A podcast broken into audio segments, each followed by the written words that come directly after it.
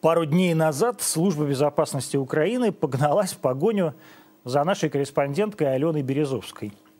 По моей просьбе она спросила у такого украинского бизнесмена Виктора Медведчука, не считает ли он, что Украине правильнее было бы войти в состав России. Состав нашли в самом вопросе, и на Алену возбудили уголовное дело о госизмене. Она, так случилось, гражданка Украины. Сегодня по той же статье СБУ решила упечь Анатолия Шария. Он изменил родине, показав в своем блоге в Ютьюбе карту Украины без Крыма.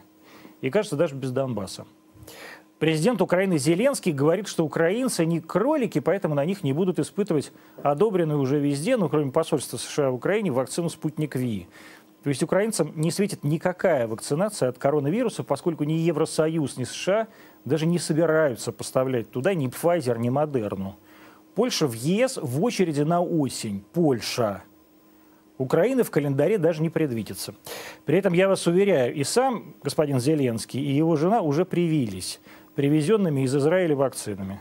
Панским рейсом. Туда еще бабушка сложила хумусов, фаршмачку и немножко опресноков. Такими темпами нынешнее руководство Украины еще при своем правлении увидит свою карту без Киева, Житомира, Одессы и, наверное, даже Львова. А вообще это была какая-нибудь даже идеальная карта Украины без Украины. Украина, например, в составе России. Свободолюбивая, гордая нация, томящаяся под гнетом злобной темной империи. Империи, где не закрывают оппозиционные каналы, как у Медведчука, а они, напротив, собирают на трансляциях митингов – против кровавого режима по 10 миллионов просмотров. На самих митингах при этом никому не стреляют в спину, ни протестующим, ни ОМОНу. Вакцину ставят всем и без прописки прямо в торговых центрах. Статью за госизмену стесняются применить даже к тем, кто сидит с расстрельными списками на своих сограждан прямо в Лэнгли или в Ми-6, вот как Володя Ашурков. Ну, вроде неудобно как-то, жестоко. Интеллигентные старушки сразу вспомнят Сталина – Небесной сотни нет, есть сотни не местная. Она убирает снег, чистит крыши, носит за плечами еду из модных ресторанов, водит новенькое такси. Жестокий император отказывается не то что закрывать, а хоть как-то контролировать американские соцсети, при том, что те ежедневно пропагандируют его свержение. В общем, ужас. Кровь стынет в жилах.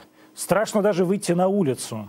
Всевидящее око режима следит за каждым шагом – увы, пока лишь для того, чтобы помочь, если вы вдруг поскользнетесь, чтобы подстелить соломку. Так что, милые мои малороссы, не ссыте, возвращайтесь домой. Вы же сами знаете, что дома лучше. На вас, правда, денег пока не напечатали, так что вы там держитесь. У нас в гостях Владимир Семенов, заместитель директора Института физики атмосферы Академии наук РАН, правильно я понимаю? Имени Российская Академия наук. Имени Александра, имени, имени академика Обухова, член-корреспондент а, Большой Академии. А вы, кстати, сами что думаете про Украину современную? Ну, касаясь той темы, которую вы озвучили, чем вы закончили, да, про малоросов, э, которых пригласили в Россию, мы уже знаем, множество гастарбайтеров украинских работает в Россию. Э, повышает нам э, валовый внутренний продукт, снижает да, и цены. себе, кстати, повышает доходность. Ну, себе тоже, да, и снижает цены на подмосковных стройках. Но вот в связи с присоединением Крыма наша академия пополнилась и несколькими очень высококлассными учеными, в том Например? числе в области климатологии. Ну, да? Александр Борисович Полонский, например. Ну, то есть хорошо, что Крым, Крым вернулся, да? Конечно, хорошо. Да, да конечно. Ну, хорошо, то есть, как друзья. бы, мне кажется, по моему ощущению, он никогда, собственно говоря, так и не уходил, по большому счету. Конечно, конечно да. Друзья мои, и Крым вернулся, и мы с вами вернемся после отбивки.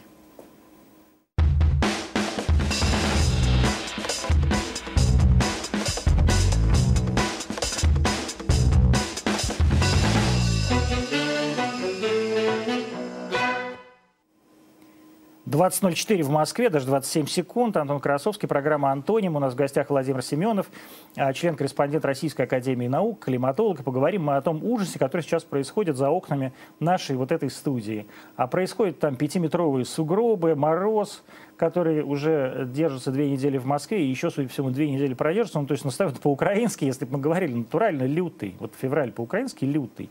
Чего же такое происходит? Вот в прошлом году вообще ни снежинки не было, а сейчас вот эти пятиметровые сугробы.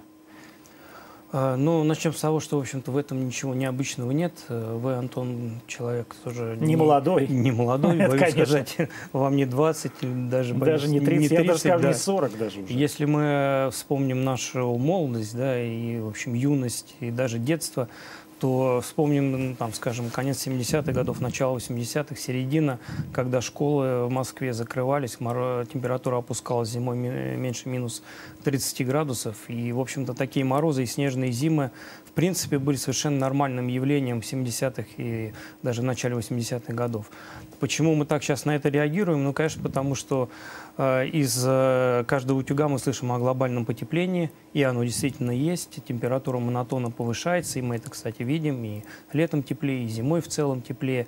Но вдруг, когда нам кричат глобальное потепление, из-за всего из-за этого мы должны кардинальным образом изменить наш, наш образ жизни, нашу экономику, и вдруг холодные зимы такие, аномально, повторюсь, холодные, то есть они такие же, как были в 70-х годах, да, ну здесь ничего особенного. Но мы уже привыкли к теплым зимам 90-х, теплым зимам начала 2000-х, но вот начиная где-то с 2005-2006 года пошла череда вот таких аномально холодных зим. И парадоксальным образом, как оказалось, это тоже следствие глобального потепления. Каким? Как фильм «Послезавтра»? А, ну, «Послезавтра» — это уже совсем, а, конечно, фэнтези. Вот. Тот сюжет, который в этом фильме показан, он ну, как показали исследования, он невозможен. То есть вот остановка Гольфстрима, она да, невозможна? Да, в эта идея была популярна действительно в 90-х годах. Э, но потом, э, так сказать, когда люди обратили на это внимание, ученые провели расчеты с моделями, ну и вообще, как говорится, прикинули физические, так сказать, балансы, оказалось, что ну, это невозможно. То есть давайте вспомним, как это, что там, что, о чем рассказывались, да, что поскольку глобальное потепление, ледники все тают, количество пресной воды в мировом океане увеличивается, и, соответственно, соленая вода она идет куда, вверх или вниз? А, соленая идет вниз. Вниз, есть... и, соответственно, вот это теплое течение, как и холодное, между прочим, которое идет в Тихом океане ровно параллельно ему, а Гольфстрим, если вы помните, это атлантическое течение, все они останавливаются, и, в общем, климат кирдык. Э, да, ну примерно так и есть. Есть такой круговорот, который несет тепло из э, тропиков в северные широты. И, соответственно, холод из северных широт. Да, но, но по дну, да, который как бы мы не чувствуем. А вот это вот тепло, оно греет нам а, Северную Атлантику. И если распреснить воды э, Северной Атлантики, они перестанут опускаться, потому что пресная вода, так сказать, менее плотная, чем соленая. И вот этот круговорот останавливается, перенос тепла останавливается, ну и типа наступит похолодание. Но оказалось, что, во-первых, сам Гольфстрим стрим переносит не так уж много тепла. А, если распреснить воду вот вследствие глобального потепления, э, вот этот круговорот, он не остановится, он лишь замедлится, может, процентов на 10-15. И в-третьих, даже если прекратится перенос тепла океаном, да, атмосфера во многом компенсирует этот перенос. То есть, То ну, есть нам плевать, на самом деле, на Гольфстрим? Ну, в принципе, да, да. А ничего, что там вот вся Северная Европа, такая, которая, казалось бы, должна быть под ледниками, ну, условно говоря, там, Шотландия, или, например, Северная Норвегия, да, куда Гольфстрим утыкается, это прямо аномально теплые климатические зоны. А, то есть как, каким образом тогда они зависят от Гольфстрима и каким образом мы все зависим от Гольфстрима? Э, но мы действительно во многом климат в Европе смягчен из-за того, что вот Гольфстрим, который переходит в североатлантическое течение, который в норвежское течение переходит, который, собственно, и греет э, Норвегию, да, они действительно связаны с переносом тепла, но не только и не столько вот с этим термохолинным круговоротом. Термо что? Э, термохолинным – это как бы температура и э, соленость, которая влияет на плотность воды. Термохолина – это да. соленость. Э, то есть как бы не только с этим механизмом, механизмом, но и с э, переносом тепла вследствие поверхностных течений, которые движутся ветрами. И поэтому не будь даже вот этого вот термохолинного круговорота соленостного, все равно бы тепло переносилось, э, так сказать, усиленно бы в высокие широты и грело э, Европу. Но самое главное, как было показано, дело в том, что у нас существует западный перенос. То есть ветры дуют с запада на восток северном полушарии, и таким образом с океана дуют на континент. Всегда? И, всегда, да. Это э, особенность общей циркуляции атмосферы. То есть, условно говоря, ветер идет со стороны Атлантики, да. и так вот идет, идет на Урал, да, и куда-то утыкается в Уральские горы. Да, да? но он не утыкается, он и, и дальше перетекает, потому что он не может остановиться, так сказать, это же замкнутая система, и она должна продолжаться. Но, разумеется, до Урала фактически все тепло этот воздух теряет, все тепло и влагу. Таким образом, чем дальше на континент мы идем, тем экстремальнее, тем более, как мы говорим, континентальным становится климат. Континентальным, то есть зимой очень холодно, летом очень жарко. Контраст зима-лето очень большой. В Европе он, наоборот, небольшой. Зимой не очень тепло и летом не очень жарко. Ну, ну зимой не очень холодно и летом не очень да, жарко. Да, до недавних пор. Хотя последние годы, последние десятилетия уже в Европе тоже э, волны жары становятся. Вот сейчас поговорим, почему это происходит. А вы, дорогие мои друзья, не забывайте подписываться, вот жать там на кнопочку. Как мы знаем, каналы «Колокольчик», как сказал нам Захар Прилепин, там кнопка подписки, колокольчик, канал Антонимы, и мы каждый день с вами в 8 часов вечера по Москве. Итак, почему же все-таки, если Гольфстрим не останавливается и соленость не, не уменьшается, или наоборот не увеличивается, почему все эти климатические изменения происходят? То есть а, чего сейчас? Ну, такое? закончим тему Гольфстрима, э, так сказать, вот этот вот круговорот крупномасштабный, который часто, ну, Гольфстрим это лишь его часть, да, он замедляется действительно немножко, но на порядок проценты порядка 5-7%. То есть такое замедление. Ну, это много, да? Ну, это, это много, но, как я сказал, Гольфстрим – это лишь часть э, баланса, так сказать, переноса тепла. Поэтому его вот это вот 5-7% в общем, так сказать, масштабе оказывается лишь там 1-2%. И мы видим лишь замедление потепления в Северной Атлантике, но никоим образом не похолодание. То есть это, так сказать, э, проблема, в общем-то, пере, э, преувеличена. А почему происходит глобальное потепление? Ну, э, собственно говоря, э, уже установлено в течение последних там, 50 лет, что огромную роль в этом играет человек вследствие увеличения парникового эффекта благодаря сжиганию ископаемого топлива. То есть, мы... То есть э, давайте так, глобальное потепление – это не вранье? Ну, мне кажется, здесь уже обсуждать нечего. Почему? Мы, мы все вот видим. как мы знаем прошлый президент Дональд Трамп, я вас уверяю, что большинство жителей планеты – в том числе и наше с вами богоспасаемое Отечество, они не верят в глобальное потепление и считают, что все это выдумки.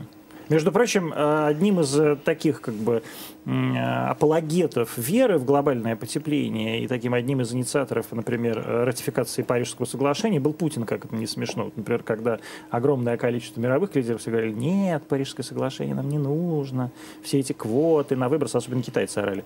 А, вот, и Путин даже выступал отдельно по Парижскому соглашению. Это не то, что я какой-то там супер запутинец, это просто вот факт.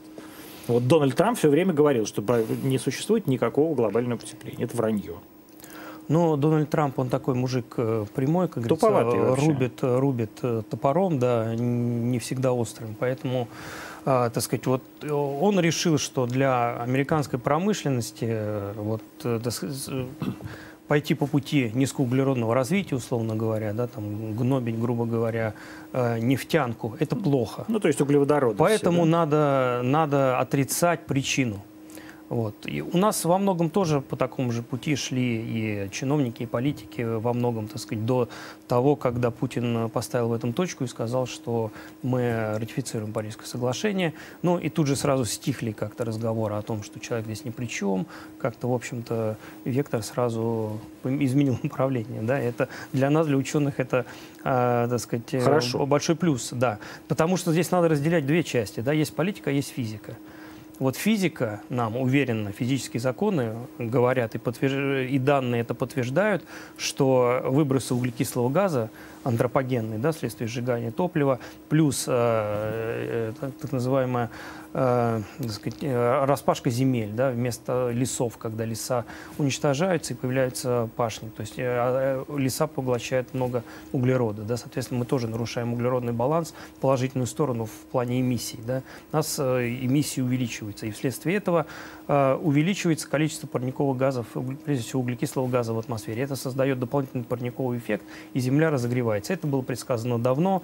В 70-е годы наш выдающийся климатолог Михаил Иванович Будыка когда температура немножко, потепление замедлилось, и даже глобальная температура пошла немножко вниз, он писал, что да, несмотря, говорит, на то, что даже многие зарубежные ученые пишут, что вот закончилось глобальное потепление, не волнуйтесь, оно продолжится, потому что выбросы увеличиваются, и увеличится закончится, и нам придется все равно с То этим есть реально советские ученые, да, все Ну, открыли? я хочу сказать в том числе.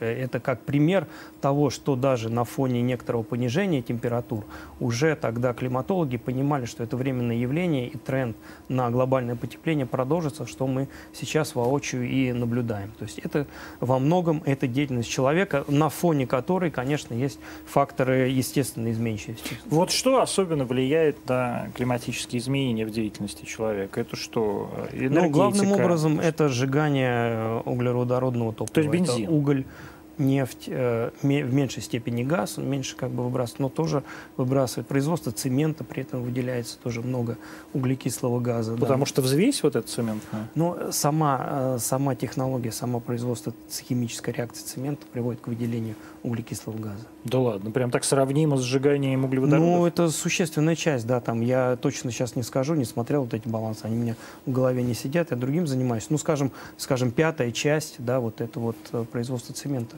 Ну, мно- много строит, много производит, это действительно Какая страна фактор. сейчас э, вносит основной как бы вклад? Ну, я знаю ответ, конечно, э, в этот в мировое загрязнение. А, Ну, насколько я помню, Индия и Китай на первых местах, да, затем идут Штаты, потом Евросоюз, э, затем, возможно, и Россия на пятом-шестом месте, где-то так вот примерно Мгм. расположили страну, ну, как бы ведущие экономики и, прежде всего, индустриальные экономики, развивающиеся э, большими, высокими темпами. Это, конечно, Китай, да.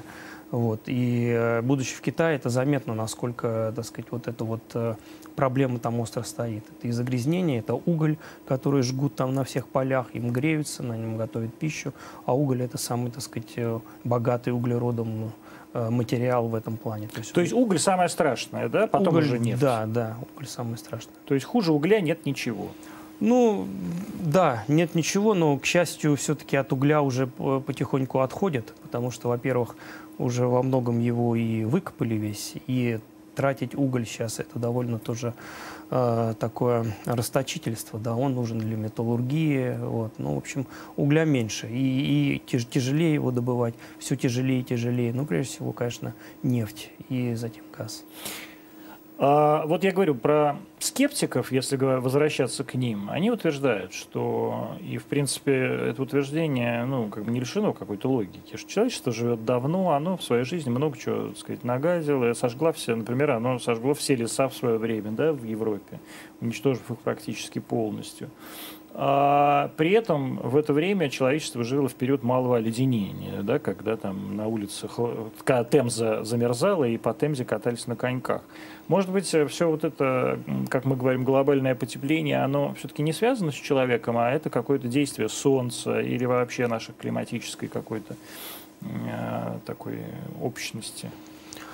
А, Нет, э, глобальное потепление, которое мы наблюдаем в течение последних 100 лет, а, которое ускорилось в течение, в течение последних 50 лет, да, это все-таки главным образом следствие а, антропогенной деятельности, увеличения парникового эффекта. И да, происходит колебание климата довольно значимое. Ну, кстати, вот этот малоледниковый период, который вы упомянули, да, ну, не так- 17 век, да, 17? а, ну, с, э, 15-го, да. с 14 14-го, даже, да. до там 17, конца 17 века, он э, не настолько сильная была аномалия, может, там 0,5-0,7 градусов, да, скажем, в э, начале 20 века тоже было гораздо холоднее. Даже я долго работал в Гамбурге, в институте Макса Планка метеорологическом, и, э, так сказать, не то, что сторожило, а просто, ну, может, люди меня старше там, на 10-15 лет говорили, да мы помним 70-е годы постоянно Аль- Альстер. Альстер э, замерзал. Мы катались на коньках, это был как бы обычное, так сказать, развлечение горожан.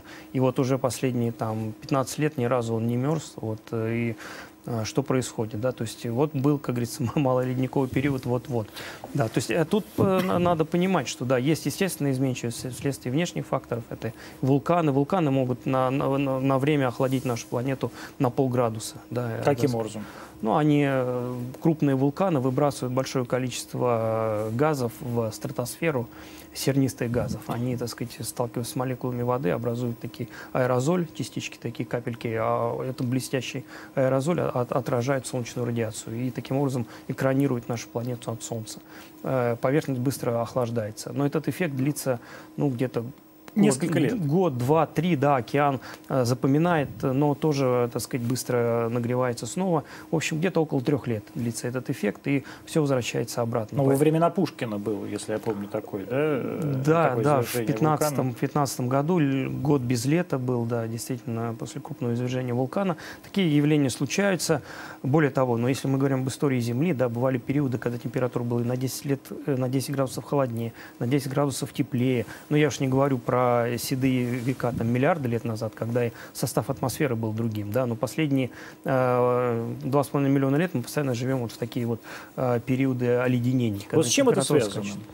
Но считается, что это связано с такая наиболее популярная гипотеза э, Милутин Миланкович, э, астроном сербский, что э, значит, меняются параметры орбиты Земли, эксцентриситет, то есть как бы ее вот, это не круг, а эллипс, да, и вот он как бы немножко колеблется, параметр да? колеблется, да, плюс ось Земли совершает вот такую прецессию, и э, тоже как бы это меняет количество приходящей солнечной радиации, и сам наклон, он тоже как время от времени меняется. И эти циклы, они продолжительностью, ну, грубо говоря, 20, 40 и 100 тысяч лет.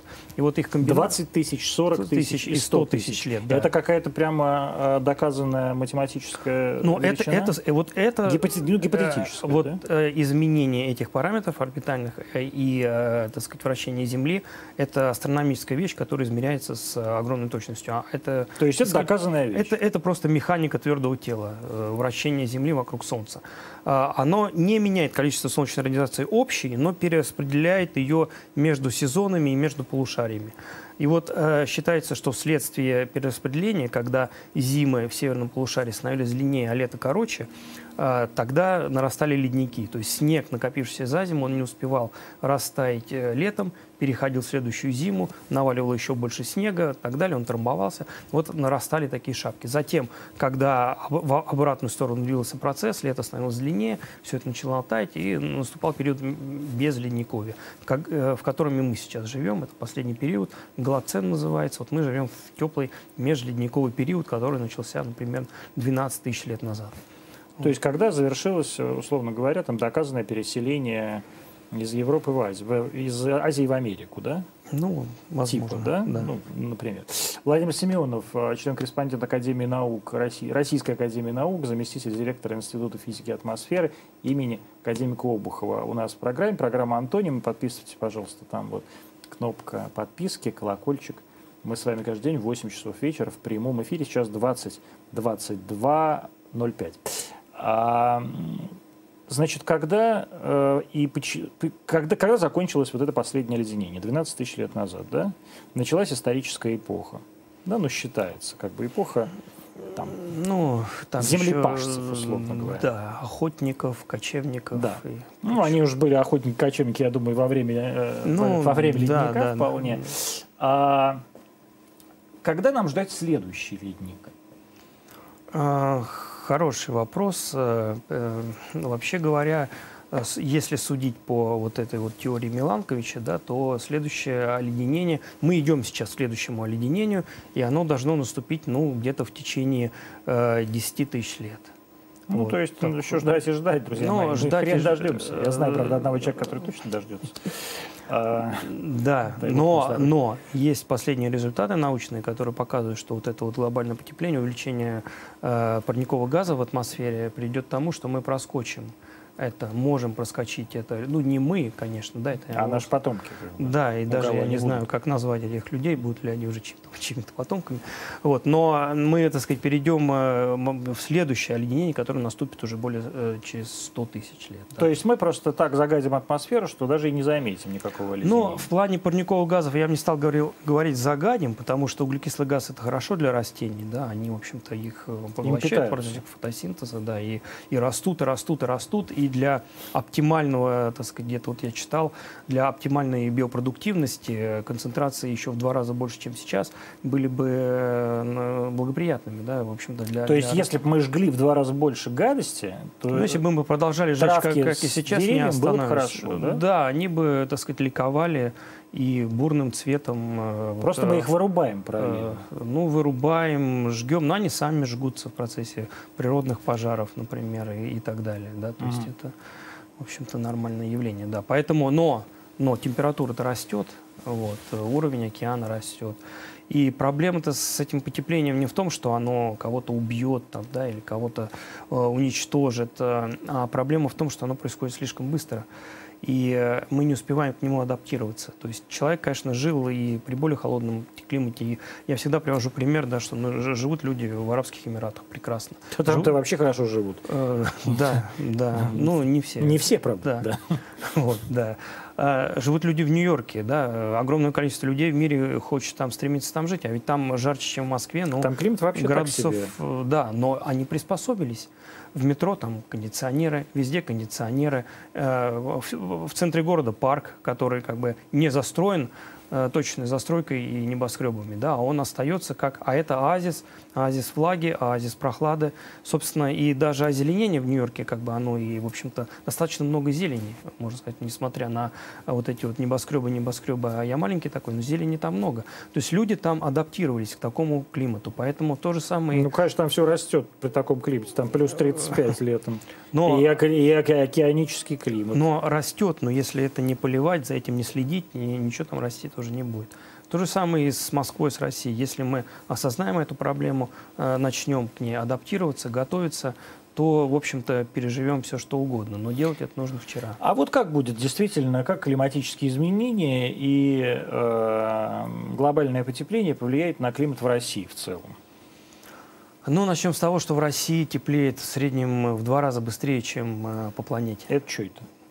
А это так называемое арктическое усиление глобального потепления. То есть, То целом, есть там, где холоднее, там теплее? Да, где холоднее, теплеет быстрее. Вот если мы посмотрим на э, карту глобальных изменений, то есть э, изменение температуры, там тренд, скажем, за последние 100 лет или 50 лет, увидим, что Арктика – это вот такой красный, ну, если в такой э, желто-красной палитре, это такой яркий красный круг, где теплеет быстрее всего. Но это связано, с, как мы говорим, с положительными обратными связями, то есть процессы, которые э, себя самоподдерживают и усиливают, как вот резонанс в э, радиотехнике, например. Ну, э, в Арктике снег и лед. Снег уходит, лед уходит, э, земля, поверхность земли становится более темной. Более темная земля поглощает больше э, света. Соответственно, она еще больше нагревается. Нагреваясь, еще сильнее тает лед и снег. То есть такой как бы самоусиливающийся процесс. И тает при этом э, вечная мерзлота.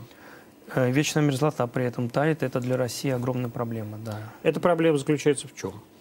Ну, в том, что вся инфраструктура на э, вечной мерзлоте построена в северных регионах. То есть, ну, как бы это фактически это твердый грунт в него забивают сваи, и они держатся вот именно на э, вот этом твердом грунте. Это как, как, как в камень забивать сваи.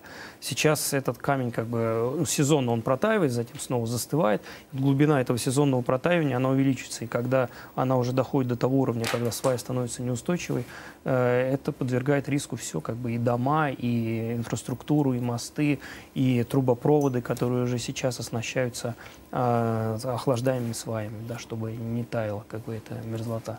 То есть это большая проблема, но опять же, как бы, если понимать, что через 20 лет э, глубина протаивания достигнет основания свая, уже сейчас можно принять какие-то меры, да, либо переместиться в другое место, да, либо как-то укрепить это здание другим образом, но нужно это делать. А вот как повлияет на дальнейшие климатические изменения вместе с э, исчезновением вечной мерзлоты э, высвобождение большого количества метана?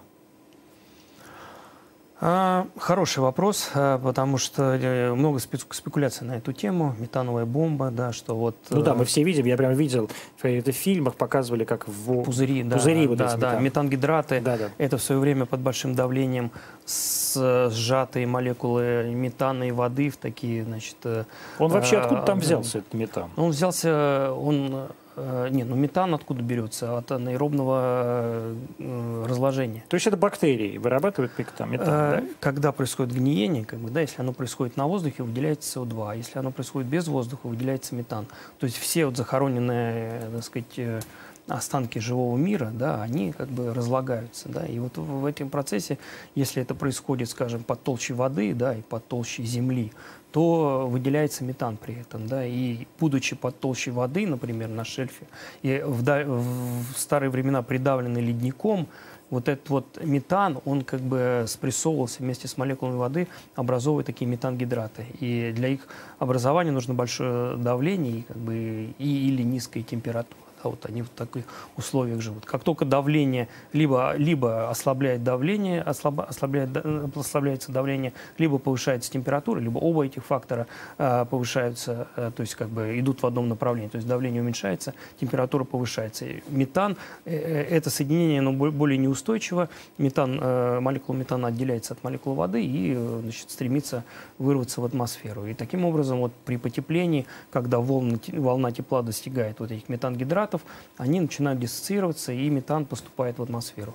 Как на шельфе, так и, и чем это грозит на суше. Что вот это Но метан, метан увеличивает газ горючий, да, да, он увеличивает парниковый эффект. Он даже более, как мы говорим, агрессивен, то есть его парниковый эффект еще сильнее, чем эффект э, э углекислого газа. Вот. Но оценки в нашем институте сделанные показали, что в принципе, если учитывать как бы вот этот фактор, ну как э, фактор обратной связи у нас теплеет, больше начинает разлагаться вот этот вот э, э, биологический материал, э, начинает теплеть на шельфе метангидраты и так далее. Но то есть вот этот эффект метана все-таки он не такой значимый. Он, э, Его просто мало? Э, дело не в том, что его мало. Дело в том, что э, как бы на фоне э, растущего концентрации углекислого газа проявление метана не сильно добавит к общему потеплению. Да? А сколько, вот поправьте меня, если не прав, что то сравнимое с потеплением, ну, как бы с таянием вечной мерзлоты количество метана выделяют выращенные нами искусственно, например, крупный рогатый скот? Ну, это серьезно, я, э, так сказать, серьезное слагаемое да, в балансе, балансе метана. Ну, то есть, не скажу, сколько там, 500 там, миллионов поголовья крупного рогатого скота, да? Ну, вот, скажем так, это порядка 10% да, от общего. То есть это, это много? Это много, да. Это много. То есть вот ходят стада коров, которых вы жрете, а колбасу вот эту докторскую жрете, а они на самом деле гадят, и от этого, значит, их навоза образуется метан. Я правильно понимаю? Да. То есть от, от выделения их э, желудочно-кишечного тракта. И это 10% вот от стат этих коров. 10% от общего потепления атмосферы. Нет, нет, нет, нет, нет. нет. Или от, от общего метана. От общего цикла от метана, общего метана. Да, да, да, да, да. Нет, не надо путать, конечно. Да. То, есть, ну, то есть, на самом деле, не так уж и много. Нет, нет. То есть, да, жрите коров, ладно. Да, да, приятного аппетита. Да, пожалуйста, котлеты есть хорошие. А чего ждать? Э, хорошо, значит, Арктика тает. Вместе с Арктикой э, лед уходит, лед уходит куда-то на север и вообще исчезает. Да? А, исчезает вместе с этим тундра. Да? Тундра становится чем? Тайгой? Ну, не тайгой, все, говорится, происходит постепенно. Там, условно говоря, лишайники э, сменяются какими-то травками, травки сменяются кустарниками, кустарники сменяются маленькими деревьями и так далее. Ну так это происходит. Нет, ну, маленькие деревья это лес. Тундра. Я ну, как бы, да. не биолог, да, но, но как бы мы э, тут э, не нужно, так сказать, обладать большими знаниями, нужно просто представлять, как меняется характер растительности, если мы идем на юг, да. Ну вот условно говоря, вот это все будет сдвигаться на uh-huh. север или как на, в горных массивах, да, там как бы можно двигаясь по вертикали а, обозревать как бы меняющийся характер растительности. А на юге чего от России нам что ждать? Вот со, климат Сочи как изменится? А, а значит, Специальный заказ для Маргариты, э, вопрос для Маргариты из Москвы. Да, положительная новость, что чем южнее, тем изменений меньше. Да, то есть как бы они будут не такими сильными, как в Архангельске. Вот. А, отрицательная новость. Э, будет больше влаги, будет больше экстремальных осадков. То есть зимой будет больше снега, а летом будет больше дождя? Или а, снега вообще не будет?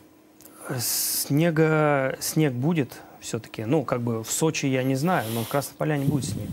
Вот, можно не волноваться все-таки. Еще какой, катайтесь. Еще какое-то время. Катайтесь да. еще лет, э, ну, 20, наверное, покатайтесь. То да. есть 20 лет у вас еще есть? Да, 20 лет есть. Потом надо будет двигаться все-таки в сторону Эльбруса и, э, так сказать, Северного Кавказа. Камчатка. Э, Камчатка хорошая альтернатива, да, Алтай, Алтайский край, вот, но э, в Сочи... То есть через 20 лет никакой Красной Поляны не будет? Ну, таких хороших условий там не будет. Но, опять же, кто знает, что через 20 лет производить искусственный снег э, будет, э, не будет... Не, ну давайте так, без искусственного снега. Ладно, через 20 лет научатся, я не знаю, из пенопласта делать вам эти самые э, может, трасс, мо... трассы для баб, бобслея. Может, пожалуйста. мода на, на вот эти вот... На лыж пройдет, да, и снова теннис появится. Да. Ждите, ждите товарищ. Я, то есть, действительно, нет, я все-таки по-серьезки. Значит, вы предполагаете, что через 20 лет снега в Красной Поляне не будет? Но, э, смотрите, за последние 30 лет температура Черного моря выросла на 2 градуса. На вот этот вот тренд, он... За сколько лет? За 30 лет. За 30. На 2, да, на 2 вот, градуса да. вода стала теплее летом. Ну, в среднем она примерно и зимой тоже потеплела на 2 градуса. Э, это можно смело экстраполировать в будущее, да, добавив к этому ну, процентов 30-40, а то и 50. То есть еще за следующие 30 лет море будет теплее градуса на 3 как минимум. То есть, если оно море. было 18 градусов в конце мая, да, то да. оно будет 23 градуса. Ну, если лет. плюс 3, ну, если 18 оно было Тогда. 30 лет назад, да. да, да, добавьте еще 5 градусов, да, 23 градуса.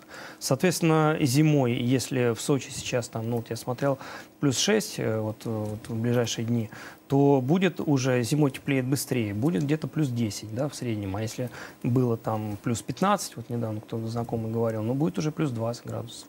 Ну, соответственно, э, то же самое будет происходить и на высоте. То есть такой же тренд, где-то прибавьте зимой плюс 4, плюс 5 градуса к тем температурам, которые, ну, они и сейчас там не, не, не очень отрицательные, да, на Красной Поляне. Ну, а вместе с этим поднимется как-то уровень мирового океана?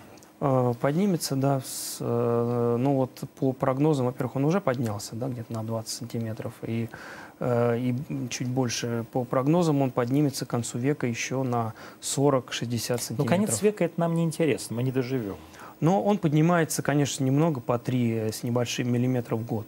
Да, то есть, условно говоря, десятилетие, обозримый масштаб, ну, каких-то там 3,5 сантиметра.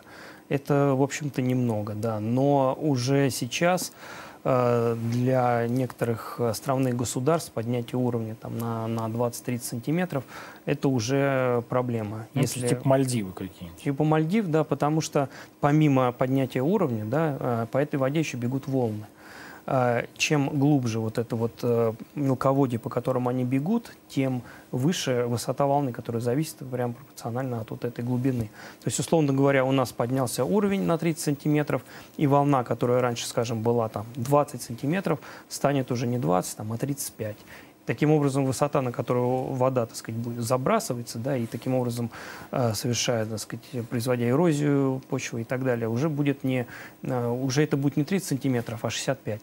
А это уже для тех государств уже серьезная угроза. Давайте так. Э, центральная Россия, Москва, э, Саратов, Самара какой-нибудь, там Рязань. Вот что их ждет в ближайшие 10 лет? Ну, Правильный ответ – ничего. Их вас хорошего не ждет. Э, опять же, для России изменение климата – это и плюсы, и минусы. Да, ну вот, ну вот расскажите и про да. плюсы, и про минусы. Но будет теплее. Значит, будет теплее. Э, ну, как я говорю, да, вот в Москве климат Москвы будет сдвигаться в сторону климата южных городов. Воронеж, Ростов-на-Дону, Краснодар. Вот по этой прямой намечен наш, так сказать, путь для представления, что с нами будет. Сейчас уже мы как-то в Москве приближаемся уже к Воронежу 30-40-летней давности. Э, таким становится климат Москвы. То есть э, Э, Причем это меняет не только в средних температурах, но и в характере погоды. Вот, например, мы уже летом привыкаем в Москве. Ливень, жара, ливень, жара. Стандартная погода для южных городов России. Вот нечто подобное будет происходить и в Москве. Соответственно, Воронеж будет двигаться в сторону Ростова-на-Дону, Ростов-на-Дону в сторону Краснодара. Ну а тот, а как Краснодар? мы говорили, в сторону Нью-Йорка. Да? В сторону Нью-Йорка? Ну, а откуда он возьмет такой океанический? Э, ну, я говорю условно, конечно, такого влажного климата там, к счастью, не будет, да, но вот по температуре будут расти э, летом и зимой, ну, примерно, опять же, ну, вот мы ориентируемся всегда на конец века, да, но на, нас, наверное, интересует э, более практичная перспектива 30, 30 лет. Ну вот да в... я бы даже сказал пяти, я все-таки реалист. Ну, пять лет это не климат. Э, за пять лет все-таки естественные колебания, они даже превосходят э, среднеклиматические изменения. Поэтому период менее 30 лет ну, практически не рассматривают, ну минимум 20. Ну, вот температуры вырастут э, в Краснодаре, условно говоря, летом вырастет на 2-3 градуса, а зимой на 4-5 градусов температуры через 30 лет. То есть зимой она растет быстрее, Зимой да? быстрее, То есть чем холоднее, тем все-таки теплее по-прежнему, да? Да. да. И, а, соответственно, а, мы увидим, что в половине России не будет снега. Ну, не в половине. Россия, все, о чем мы сейчас говорим, те регионы, это европейская часть, где, ну, еще, там живет половина населения. где еще чувствуется, но а, половина, да, но, так сказать, не половина территории, да, а где будет жить население через 30 лет, А, ну, это, отдельный вопрос. А вот это хороший вопрос. То есть у нас это же связано, климат же, э, вернее так, э, популяционное расселение, оно же связано с изменениями климата. Но связано, но сейчас не настолько сильно, как, э, условно говоря, там, там сотни, даже не, ну, не сотни, а даже тысячи лет назад, когда человек, естественно, мог элементарно взять свои пожитки из одной пещеры э, перейти, которую залило водой, там, в сухую пещеру там, в 100 километрах и там обосноваться. Сейчас вот в том-то и проблема. Вторая с изменением климата, помимо быстроты, это инфраструктура и количество населения. Почти 8 миллиардов человек сейчас живет. Да? То есть это и, и количество экспоненциально растет. То есть буквально через 30 э, лет э, может жить уже 10 и больше миллиардов людей на планете. А это... может? Нам хватит вот как бы из-за климатических изменений? Их будет чем кормить? Ну, чем кормить хватит, потому что технологии все-таки сейчас такие, что мы можем прокормить, э, ну, я читал, как говорится, что что купил, зато и продаю, и 30 миллиардов человек. Ну, вот все вот эти птицефермы, да, где на э, сотни квадратных метров столько белка производится из, э, не буду говорить чего, да, что, в общем, накормить э, мы сможем огромное количество людей. Это не проблема. А из чего не будете говорить? Ну, ну скажите, из... давайте. Ну. А, условно говоря, из каких-то там водорослей, всякой... Ну, водоросли мы сами едим. Э, ну, хорошо, если из Плохих водорослей, плохих э, каких-то там э, комбикормов, остатков каких-то производств, отбросов из Друзья мои, чипсы отбросов. делают из прокладок. Чипсы делают из прокладок. Причем лучше идет на прокладке. У меня фонарик даже загорелся. Я, нет, нет, нет, это случайность. Пожалуйста, не вызывайте ОМОН.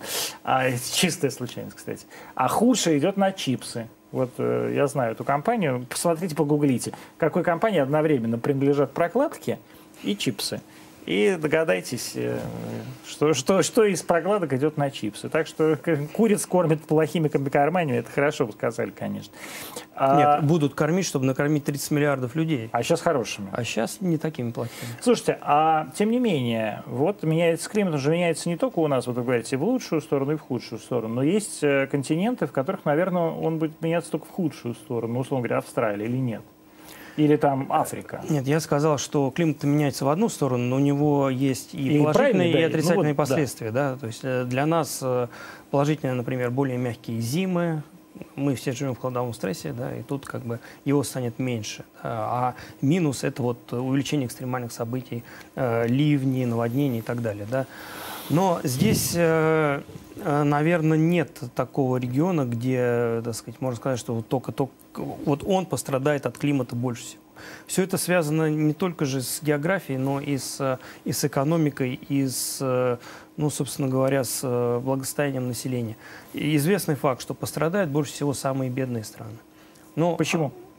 Потому что там нет средств на адаптацию к изменениям климата. Условно говоря, стало жарче – Э, ну, в развитых странах, богатых, поставили кондиционер. Э, там создали систему кондиционирования метро, там еще что-то сделали, да.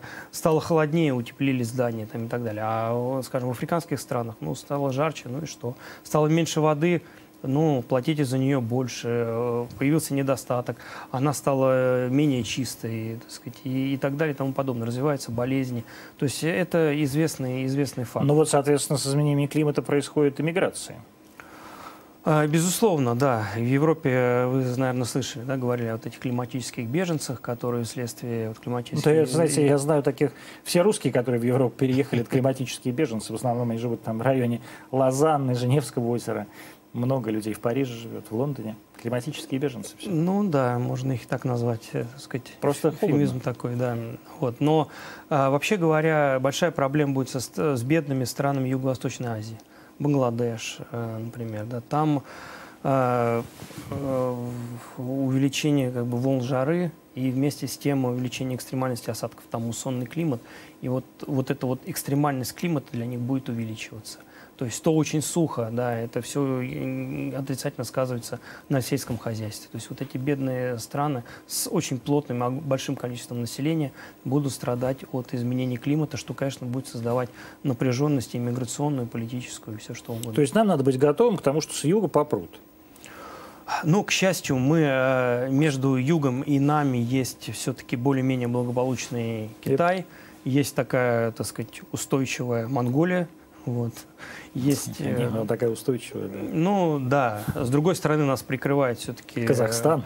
Казахстан Великий. и горы, э, горы Тяньшаня, так сказать, которые все-таки, ну, хорошая преграда для любых беженцев. Вот, то есть в, с этой точки зрения в, как, в какой-то степени э, Россия прикрыта, да, плюс э, погранвойска. войска и э, Дальневосточный военный округ, и другие военные округа. Вот, то есть в этом Господи, плане... какой хороший человек пришел на Арти.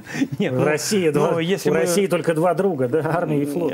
Да, заговорили о геополитических проблемах. Вот. Но э, для вот того же Китая это может, может стать проблемой, большой, большой да? проблемой. Да, и для Индии это может быть проблемой. А есть какая-то, вот есть такая, э, вот смотрите, давайте вернемся к более близкой перспективе, вот, например, к этому лету к народным приметам. Вот там на Илью Пророка, я не знаю, как, что там обычно Илью Пророк, помимо грозы. Вот там, скажем, холодно, это значит зима будет теплая. Вот это все работает? Это откуда все взялось? Ну, Откровенно говоря, я со скепсисом отношусь к этим приметам. Но э, как бы это бралось от, э, так сказать, наблюдений. Да, все. То есть люди тоже, тоже не дураки? Конечно, да. Они наблюдали, да. Ну вот э, в целом, да, так сказать, э, э крещение, да, там, середина да, января. Морозно. Солнца мало, да, морозно, да. Ну как, логично, поэтому, в общем, как тут придут морозы в среднем, да. Ну мы же часто видим, что они не приходят, да. Зато когда приходят, там, возрадуемся и говорим, ну вот, совершилось чудо. Вот, на самом деле это, так сказать, э, приметы, они, к сожалению, вместе с изменением климата будут меняться. И и, а другие приметы, они, как говорится, являются не предсказательным каким-то инструментом, а следствием. Да, что а вот когда все эти так народные приметы сформировались, по вашему ощущению? Когда ушло это малое леденение? То есть очевидно же, что тогда должны были быть другие приметы, когда льдом все было покрыто. Ну, я думаю, это 18-19 века. Вот они, народные приметы. Да. То есть в 16 были другие приметы. Э, вполне возможно, да. Но как бы 16 смотрите, ну мы, мы можем отследить вообще историю там до какого века? Ну до 15-го какие там письменность появилась, да. Ну нет, ну, письменность раньше ну, появилась. Ну, письменность раньше, я, Просто я в России имею в виду, записи... А, сохрани, сохранились письменные источники с какого времени? Это, это в лучшем случае 15 век. Я, ну я, конечно, не говорю про берестяные грамоты, да. на которых, наверное, приметы все-таки не писали. Вот, ну или я, по крайней мере, такого не слышал. Поэтому, в общем, наш диапазон, он ограничен. А вот когда, ну и нужен был человек, который собственно, бы, так сказать, э, снизошел и записал, да, что там э, этот Vox Populi значит, говорит. И, но это вот было в лучшем случае 17 а скорее всего 18-19 века. Когда То есть, когда климат был уже таким, как мы сейчас, в общем, Ну, привыкли. это, говорится, преиндустриальный климат, с которого мы стартовали в конце 19 века в глобальное потепление. Угу. А было действительно вот по наблюдениям, наверняка же есть европейские такие наблюдения, какое-то климатическое изменение за счет действительно вырубки лесов и сжигания всех лесов. Вот когда до того момента, когда европейская цивилизация открыла для себя убожек каменный уголь. Но э, сейчас с помощью модели мы можем это смоделировать, вот, но я, честно говоря, не интересовался такими э, исследованиями и не знаю. Ну, наверняка То есть это такая это... историческая климатология, Ну, да? можно, да, можно, грубо говоря, погуглить, и я уверен, что... Потому что модели углеродного цикла есть, э, модели лесов есть, модели пожаров есть, то есть можно оценить, сколько углерода выделяется, да, и насколько меняется отражающая поверхность Земли, если мы заменим леса на луга там, или пастбища будущее. Владимир Семенов, член-корреспондент Российской Академии Наук, заместитель директора Института физики и атмосферы имени академика Обухова у нас в программе. Антонимы, вот там кнопка подписки, подписывайтесь, пожалуйста. Сейчас 20.48 в Москве, мы каждый день в прямом эфире в 20.00. Оставайтесь с нами. А ближайшее лето, оно каким будет, как думаете? Самый банальный вопрос. А, но тут, э, как э, шутят, климатологи шутят, да, что мы с трудом можем предсказать погоду через неделю, можем ошибиться, да. Практически не можем ее предсказать через две недели, но мы можем прекрасно предсказать погоду через там 3-4 месяца. А почему, кстати? Э, но касаемо погоды есть предел предсказуемости, это 10 суток. Он связан с тем, что вот э, как бы траектории вот этой динамической системы, они расходятся, да, и через 10 суток практически они расходятся настолько, что теряют свой потенциал предсказуемости. Хотя есть в некоторых местах, в отдельных случаях можно действительно предсказать погоду на более э, длительный срок. Это связано там с условиями, например, в океане, он дает нам дополнительную предсказуемость или почву и так далее. Вот. Но что, что, почему я говорю, что мы можем предсказать погоду через 3-4 месяца? Ну, условно говоря, сейчас э, минус 20. Да, вы скажете, э, будет плюс 20. Да, будет плюс 20. Действительно будет плюс 20. Да, вот хороший прогноз, да, так сказать, наступит лето и будет плюс 20. Ну, плюс-минус там 5-7 градусов. Вот. Но тут э, я к чему веду? На самом деле, э, тут, как у Козьмы Прудкова, да, нельзя объять необъятное. Нельзя предсказать погоду на 3-4 месяца вперед. И вот как... То есть все люди, которые говорят, следующее лето будет жарким и сухим, это вруны, да? Ну, как вот Козьма Прутков, вот красной нитью, да, проходит, плюнь тому в лицо, кто сказал, что можно объять необъятное, там, не верь, там, и так далее, и так далее. Ну, нельзя предсказать погоду на э, 3-4 месяца. То есть не верите Росгидромедцентру? Нет, Росгидромедцентр такого, таких, э, таких прогнозов и не делает. Он делает сезонные прогнозы, ну, где-то на э, вот, 2-3 месяца. Ну, господин Вильфан все время Причем, выступает и говорит, а, вот, зима будет холодная, снежная. Но Э, конечно, конечно, ученые всегда хотят это сделать, да, и есть различные статистические модели, то есть они улавливают эти закономерности, какие-то корреляции, да, вот будущего лета с нынешней зимой, там, скажем, температура в тропиках или температура в Арктике, количество льдов в Арктике и так далее, иногда там получаются какие-то статистически значимые, ну, не очень сильные связи. И по этим связям, ну, можно с оправданностью, там, ну, 60%, ну, ну, обычно не больше, 65% определить, каким будет качественно лето. То есть жар, жарче, чем норма, холоднее, чем норма, да, но не то, что, скажем, лето будет там плюс 3,5 градуса аномалии, то есть на качественном уровне. Но 60%, вот если мы бросим монету, это будет вероятность 50%. Да, вот мы добавили 60, это чуть-чуть. 10, какой, да. да. То есть это, это практически немногим отличается от броска монеты. Если мы промахнулись, ну мы проехали, а попали, ну, Значит, нам повезло. Да. Друзья, задавайте вопросы в чате. И вот первый вопрос. Сколько лет науки климатологии и какое количество теорий ученых-климатологов были признаны ошибочными? Ну, в климатологии, э, э, клима, само понятие, да, это греческое слово «наклон» наклон Земли, они поняли, что наклон солнечных лучей, чем он, э, так сказать, перпендикулярнее к поверхности Земли, чем он, так сказать, э, э, тем жарче, да, и таким образом возникло понятие климатологии, то есть можно сказать, что как минимум со времен древних греков уже, так сказать, люди этим озаботились, то есть это там века до, до нашей эры. Вот. Что касается теории, но, э, э, так сказать, можно судить, я могу сказать, например, вот э, о последних э, 50 годах, когда ну, вот я обозреваю научную литературу, да постоянно, но различные теории. Ну вот, например, теория остановки Гольфстрима была очень популярна в середине 90-х годов. Не еще докторские диссертации защищали на эту теорию. Э, професс, профессорами становились и, в общем... Жулики, я... жулье одно, конечно. Ну, э, так сказать, э, это... пора расстреливать. Все, ну, а тогда куда мы денемся? Не будет ни цирконов, ни Сармат. Церковь, может, не будет, а церковь наша святая православная останется и вас заставим там ходить и каяться, и каяться. За, все, ну, за все мерзости, которые Ну, народ все равно потом выйдет с колокольни и с мешком попытается взлететь э, к небу, как там дьякон ну, какой-то. И туда и упадет, как вот. в фильме Ну, упадет, но дело его будет жить. И, так сказать, Главное, дело будет, а тело точно не будет. Да.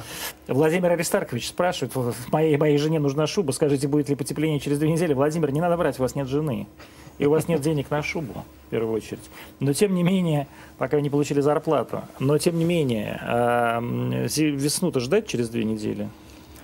Весну ждать, да. Ждите, да, ждите, весну. Нет, ну на самом деле вот эти морозы, они, ну да, еще, я думаю, дней 10 постоят, не больше. А, Все-таки будет оттепель. Э, будет оттепель. Э, надеюсь, к этому времени снег развезут, потому что если не развезут, и будет оттепель.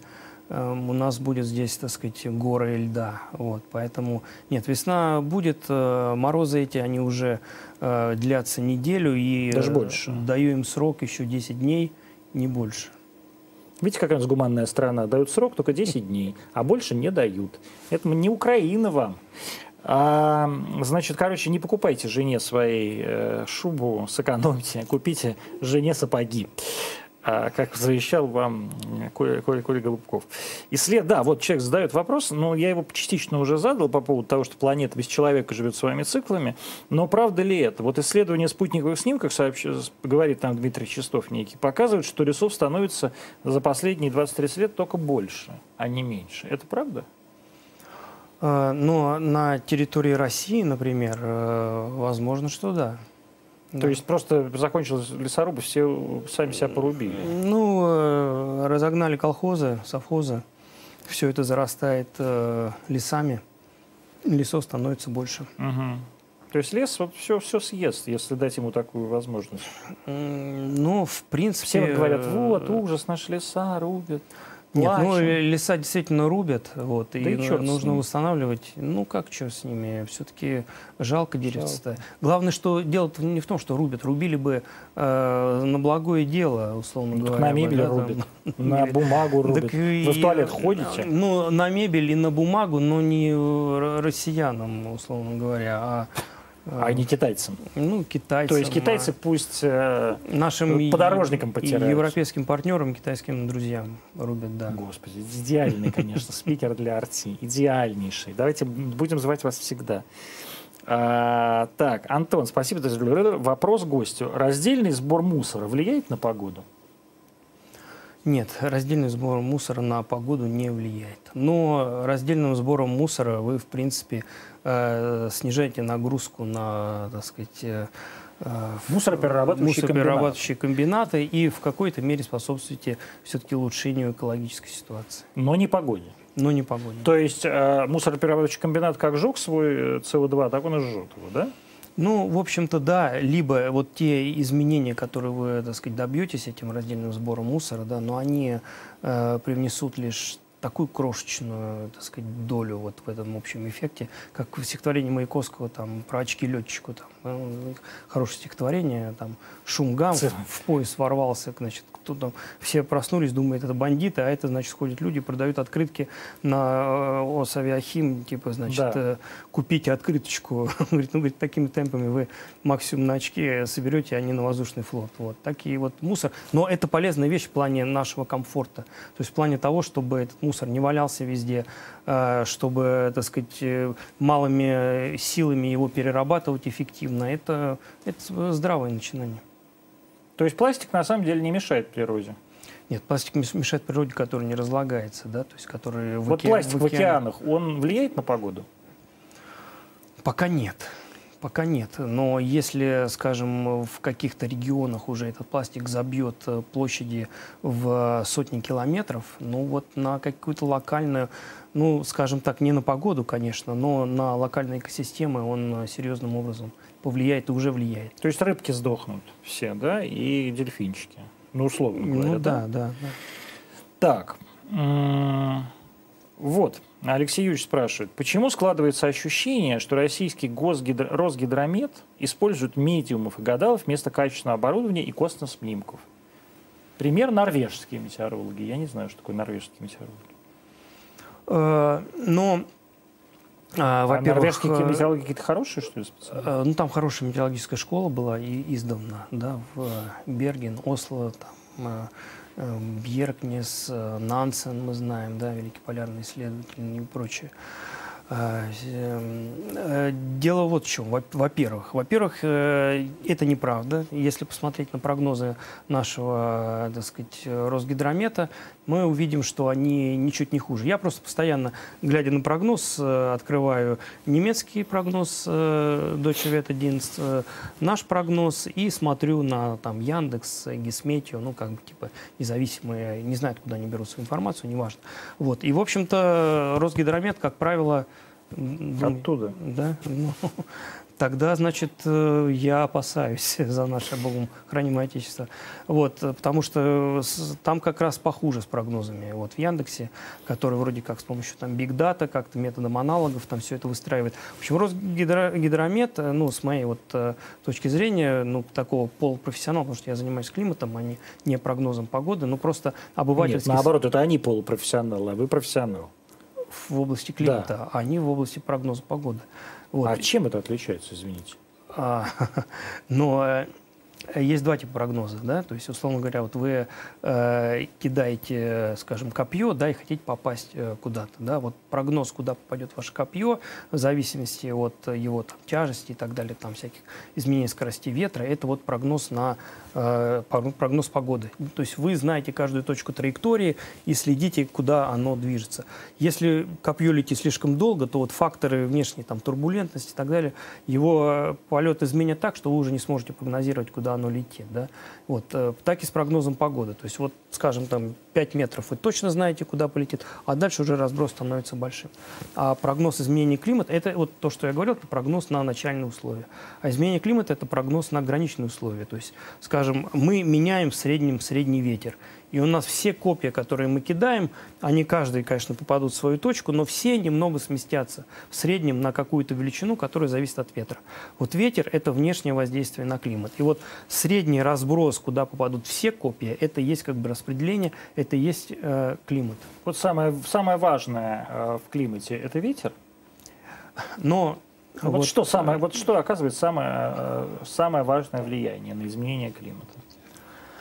А, Или вот, ветер ведь сам а, меняется? А, популярная, ну как бы популярная среди ученых книжка бывшего э, директора нашего института, академика Георгия Сергеевича Голицына, э, значит, «Атмосфера планет», она начинается такими гениальными словами – а теория подобия планетных атмосфер книжка называется, она переведена. Юрий Сергеевич Голицын как раз ученик академика Обухова, который, да, совершенно верно. именем которого назван ваш прекрасный Пере, институт. Переиздана эта книжка, очень хорошая книжка, и вот она начинается гениальными словами. В атмосферах планет дуют ветры. Вот да. это первое, первое слово первая фраза, первое предложение. Это действительно основополагающий фактор, который определяет э, э, динамику погоды на нашей планете. Что касается климата, то здесь э, важно то, что говорили древние греки, наклон, да, солнце, насколько светит солнце. Вот. Как оно в зависимости от широты, да, под каким углом падает на нашу планету. Но от этого же и ветры.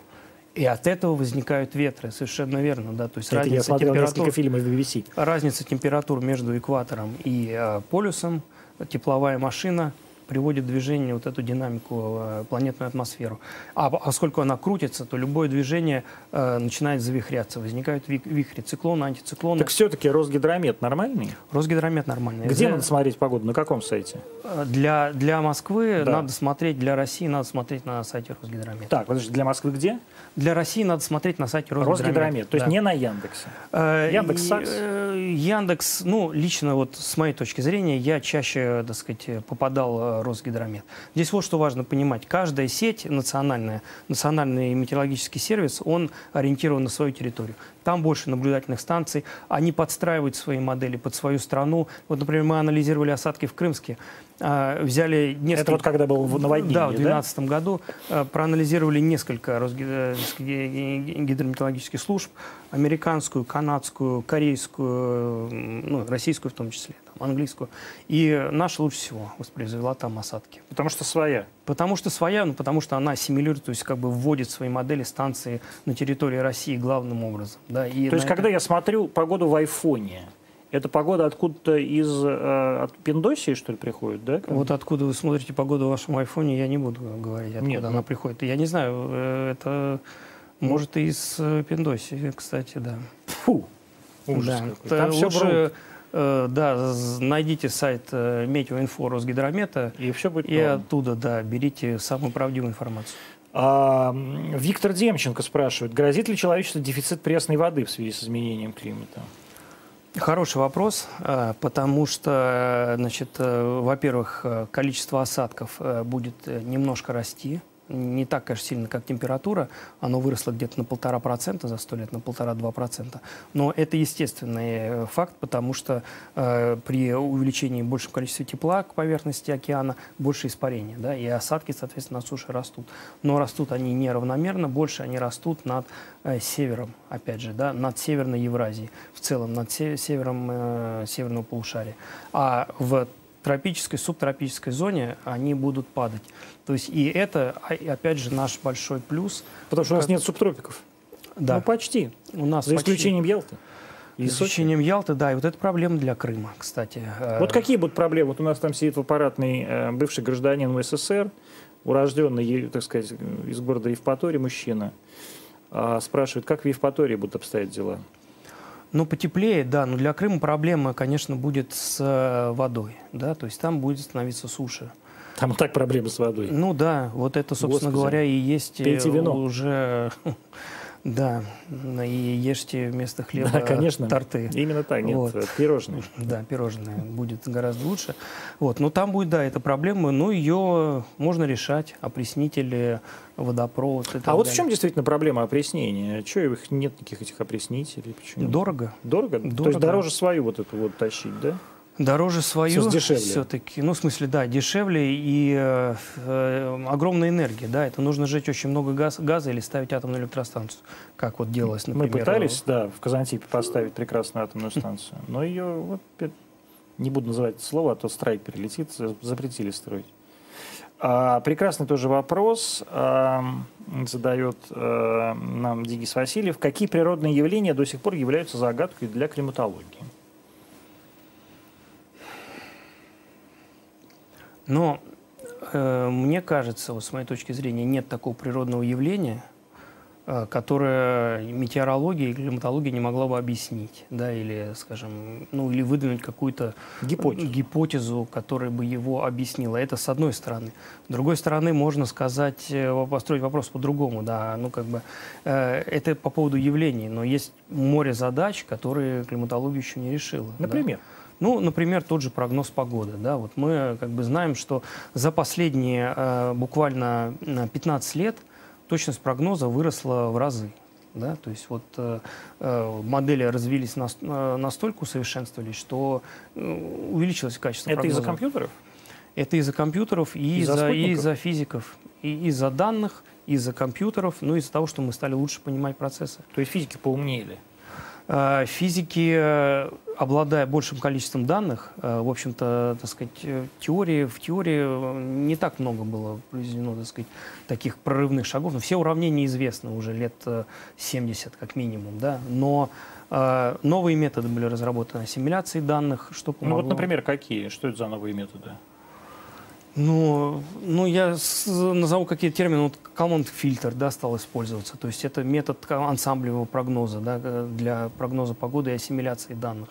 Но кому-то это что-то Ну, может, вы как-то да? объяснить, что это такое? А, трехмерной и четырехмерной ассимиляции данных. Но это очень а, сложно объяснить да? на пальцах. Ну, то есть вы, вы колхозники сидите и не паритесь. Весна к вам придет, когда сурок проснется, а он еще не проснулся в московском зоопарке. Я звонил сегодня, он еще дрыхнет и видит сны. Появится ли у нас, вот я, кстати, сам хотел спросить, но я знаю ответ на этот вопрос более-менее. А, появится ли у нас торнадо, как в центре США? У нас, в принципе, и так есть торнадо. Ну кстати. да, торнадо по-русски смерч. Да. Вот, ну, ну при... такие вот огромные, как там в Аризоне. Ну, как в Аризоне вряд ли появится все-таки. Там... Океаническая страна. Океаническая страна плюс э, Аризона, какой там, сколько градусов северной широты, может 38 или... У нас такой и нет. У нас такой нет, да, это у нас там... Это южнее Ташкента. Да, это говорили там Кушка или какой-то был самый южная точка Советского да, Союза, да. да, там. В Азербайджане. Вот. Э, или и в Таджикистане. Да, да я чувствую, знаю, где эта кушка, господи. Какая разница, да? Да наша, да, наша вот, русская кушка. Да, но да, все-таки для этого нужны высокие температуры и высокая влажность. Э, таких высоких температур, такой высокой влажности у нас э, но не, будет? не наблюдается. Будут сильные смерчи. Ну, например, смерч в Иваново в 84 году, по-моему, там десятки Ой, человеческих, человеческих да, жертв. Да, летом, был? в июне, по-моему, э, сильные смерчи. Да. Прям в центре России? Да. А за счет чего он образовался? Из, откуда взялось э, вот это завихрение? Ну, э, это грозовое, грозовое облако. Да, грозовое облако Э, влажная, перенасыщенная влагой атмосфера, приходит холодная масса, вся эта, э, приходит холодный воздух, вся эта влага начинает конденсироваться, э, соответственно, нагревается при конденсации, выделяется тепло, массы начинаются двигаться, двигаться ну, вверх понятно. и закручивается То есть вот пришел арктический циклон, да, сильный какой-то? Ну, не, не, буду, не буду сейчас гадать, что тогда пришло, ага. да, но ну, холодная масса пришла на фоне, вот обычно как бывает, стоит жара. На фоне очень жаркого лета. Да, стоит жара, накапливает атмосфера тепло, испаряется все из То есть земли. не просто жара, а еще сухая, сухая А, погода, да, солнце. Ну, до, до сухости, условно говоря, когда еще из земли есть что, чему испаряться, Мгм. чтобы на- наполнить атмосферу влагой. И вот на, фоне, э, на этом фоне приходит холодный воздух. То есть это какой-то май был? Или июнь? Июнь. Июнь. Мгм. июнь. И произошел жуткий смерч, да? Ой, Жуткий надо смерч. погуглить. Это, кстати, да, такая, такая интересная да, тема. Да, да, это, это Погуглите. есть большая статья в Википедии. Ой, интересно. Там было много человеческих жертв, очень Да? сильное явление. И все это в Иваново. Да, город невест. Так, про это я уже читал, это про русский гидромет. Так, вроде нет больше у нас на- нормальных вопросов. А, вот еще про, давайте так, про то, что, с чем мы сейчас начали сталкиваться а, довольно часто. Ежегодные пожары. Да, горящая тайга, э, задымленный Иркутск, это ежегодно. Москва 2010 года, ну, вроде бы мы как бы справились, ну, то есть в 1972 году было то, похожее, да. А это будет теперь чаще и чаще? Это будет чаще и чаще. Да. И ореол э, вот этих вот лесных пожаров будет распространяться на север, соответственно. Дает ли климатология какие-то рекомендации ж- так сказать, гражданам, населению? Но климатология дает скорее рекомендации э, правительству, главам регионов, говорит, что вот в перспективе, скажем, там 20 лет ареал областей, где ну, есть э, индексы специальной пожароопасности, которые по температуре и влажности оценивают риск возникновения Это пожара. где будет все? Ну, вот как вы сказали, в, Иркутск, в- ну, на южной границе Сибири. И да, эта область будет распространяться вверх, потому что количество волн жары будет просто расти, это медицинский факт. И волна жары 2010 года в Москве тому пример. То есть такие события будут, конечно, происходить чаще. Причем То есть тайга будет гореть дальше? тайга будет гореть, но тут э, вот какие рекомендации можно дать? Ну, как бы делать э, регулируемые леса, то есть просеки, э, дороги, ну, вот такие вещи. Что, что делается, например, на Европейской России, ну, все леса в просеках, когда если что-то случается, всегда мож- могут подъехать, там, э, как-то изолировать, потушить. Ну, вот э, э, в- в- при такой сильной пожароопасности, возможно, такие меры придется предпринимать и для Мгм. сибирских лесов. Наводнение возможно? Крупное наводнение? А, Наводнение возможно, но все мы помним наводнение э, на Амуре, да, вот это 13 года, по-моему, 12 или 13 года. Сильное наводнение, и э, по модельным прогнозам как раз в этом регионе прогнози- прогнозируется рост э, э, э, Ну, потому риска, что, риска наводнения. Опять же, что океанический климат, да, Тихий океан. А, Тихий океан становится более теплым. Ну, там, конечно, есть особенности. Там есть такое э, э, десятилетнее колебание, так называемое тихоокеанское. Вот когда оно возникает, положительная фаза, там такой антициклон возникает. Этот антициклон заносит вот эти влажные массы э, в сторону как раз э, Дальнего Востока. И далеко он заносит их, вот до Хабары занесло, а дальше куда-нибудь в сторону, до, до Читы донесет, это как вот колесо докатится до Киева? Ну, нет, до Читы вряд ли. До Читы вряд ли, Нет, да? То есть там как было, была сука, Да, пустыня. да. Ну вот все-таки по- побли- поближе к океану, да. Но наводнение, э, это как бы было такое наводнение э, продолжительное, да, продолжительный период осадков. Плюс там наложилось тогда то, что была снежная зима, и вся почва была уже наполнена влагой, и поэтому она не э, впитывалась, а сливалась сразу так сказать, в сток. Вот. Но будет расти количество и таких, как по-английски, флеш-фладинг, да, то есть когда во время ливня, вот как в Крымске, вылилось огромное количество воды, и при определенных условиях, там, если у нас есть долина, низина, все это вот э, затапливается. Ну, как в Москве сейчас как в Москве, каждый, там, Лефортовский каждый год. туннель, да, вот, э, взялся и затопился. Вот да. будут, то есть это будет чаще и чаще в Москве? Это будет чаще и чаще, да. То есть все вот такие тропические ливни, это теперь норма для Москвы, Ну, да? данные показывают, просто анализ данных наблюдений в нашем институте производился, он показал, что количество осадков бу- будет, ну, в том числе на европейской территории России, в Москве, смещаться в сторону ливневых. Из, условно говоря, таких дождичков продолжительных и слабеньких в сторону кратковременных мощных ливней. Мгм. И модели климатические в будущем при потеплении А показывают это почему так? Потому что тренд. именно сталкиваются вот эти атмосферные фронты? Нет, это происходит потому, что теплая атмосфера содержит больше влаги. Это физический Мгм. закон Клаудиуса Клаперона. И, э, соответственно, при более высокой температуре в атмосфере просто больше влаги. И когда э, возникает условие для там, кучевых облаков, для э, конвекции, э, ну просто больше выливается воды, потому что ее больше содержится в столбе атмосферы. У меня соседка, когда мы строили дачу э, лет 11 назад, э, первая про прорыла скважину и не давала нам оттуда воды бидончик, потому что боялась, что вода уйдет. А реально ли это для подмосковного региона, что вода может куда-то уйти?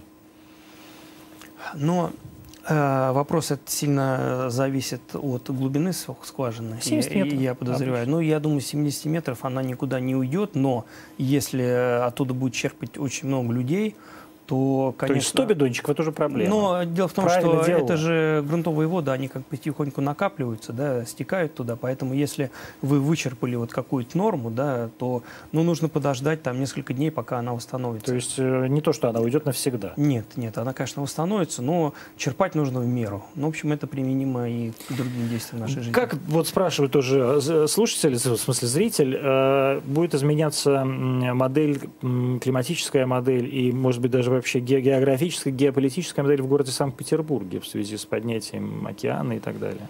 Вот Питер станет теплее, влажнее, уж куда там влажнее? Ну, Питере станет теплее, как и везде. Вот недавно мы даже специально считали, но кто-то попросил. А, я, я читал лекцию в Питере и э, для этого подготовил некоторые материалы, ну, примерно как в Москве будет увеличиться температура, ну, относительно, да, величины аномалий будет как в Москве, будет расти количество волн жары, экстремальные осадки летом будут увеличиваться. Ну, рост э, океана, как я сказал, ну, 30-40 сантиметров для дамбы все-таки будет не, не помеха. Вот, я думаю, если надо... То есть не затопит Питер? На лишний метр надо строить. Нет, Питер не затопит. В Калининградской области а, могут быть заметные изменения от береговой линии пляжей пологих э, балтийских пляжей, там, да, там э, люди могут заметить, что э, вот... То есть янтарный пляж весь затопит, да? Ну, будет другой пляж, да, то ну, и то нанесет, ним, да? сдвинется, так сказать, да. Но, конечно, это будет проблема, потому что, ну, при э, самом таком э, негативном сценарии к концу века поднимется на 80 сантиметров уровень, да, как бы, если мы вот э, не будем никаких Парижских соглашений следовать, будем вести, как говорится, бизнес as usual, выбрасывать нарастающее количество парниковых газов, то э, ну, 80 сантиметров это много. И вот в Калининградской области на 100 и более метров э, сдвинется, береговая, береговая линия. линия да. Ну, в пологих То есть местах. фактически Калининград затопит какую-то Нет, часть? Э, сам. на пологих пляжах. Да. Я не знаю, ни разу не был в Калининграде, насколько там как бы, там есть ли набережная какая-то. Там, ну, вот где-то там вот. что-то есть. Да. Ну вот, э, но, но в, в основном, конечно, для береговой линии России это проблем, ну, таких вот острых. То есть это проблема скорее для какой-нибудь Великобритании, да? Это скорее для Голландии э, проблема большая и для островных государств. Ну, в том числе, ну, кстати... это остров. Ну, я имею в виду для понимаю, что вы да, впервые об этом да. услышали. Да, да, это... Э, но Лу Луизиана, да, вот э, восточные южные штаты США тоже... Флорида, да? Флорида, да. Угу. Так что не инвестируйте в Флориду. Продавайте свои да, квартиры. Продавайте. Жулики, продавайте свои квартиры в Майами. И покупайте плес, покупайте отличный город. В Крыму. Крым прекрасный, а вот, э, так сказать, э, э, Юрьев Польский прекрасный город. город. Все замечательно. А, последний вопрос тоже задает нам зритель. Можно ли управлять погодой? Пока нет, скажу так. Все-таки вот все те истории, которые мы слышим об управлении погодой, там, ХАРП, активное воздействие на ионосферу, это все-таки пока нереалистичные вещи. Мы можем, да, вызвать а, искусственные осадки, ну, что мы все наблюдаем перед парадом, когда они выливаются там в Можайске, в Кубинке, а в Москве уже все-таки дождей нет. Но это локальное и управление все-таки не погодой, да, а какими-то локальными метеорологическими процессами. Ну, например, вызвать дождь искусственный, да, или там снег. Вот это мы можем делать. Но, в принципе, все-таки я думаю, человек будет идти э, по этому пути. Я думаю, что, как говорится, есть свет в конце туннеля, и потихоньку, помаленьку, может, регионально э, как-то вот э, в, в каких-то определенных условиях, да, например, там в долинах, там еще где-то, ну как-то можно будет влиять на погоду, но это перспектива очень дальняя. Очень дальняя. Соответственно, и вопрос, например, терраформирования, да, это вопрос такой абсолютно научно-фантастический, да, условно говоря, превратить Марс в Землю. Э, э, да, но Земля превратилась вот в то, что она есть. Э, да, За 4 миллиарда лет. 4 миллиарда лет, да. Вот 500 лет примерно атмосфера имеет тот состав, который, в котором мы живем сейчас. Вот представьте себе такие процессы формирования. Но это все-таки естественный процесс. А если как-то поставить какие-то машинки с паром там... Ну, как в фильме «Вспомнить все» ну, со Шварценеггером, который да. там какие-то колонны опустились. То есть это все, это все вранье, да? Это, это вранье. Вранье, да. Вранье. Владимир Семенов, член-корреспондент Российской Академии Наук, заместитель директора Института э, физики и атмосферы имени академика Обухова, был в студии Арти, программа «Антоний». Мы сейчас 21.18, мы сейчас 18 были в эфире. Спасибо вам большое. Э, и вам тоже спасибо. Подписывайтесь, вот там кнопка. И присоединяйтесь к нам завтра в 20.00. Мы будем тоже вместе с вами. Пока.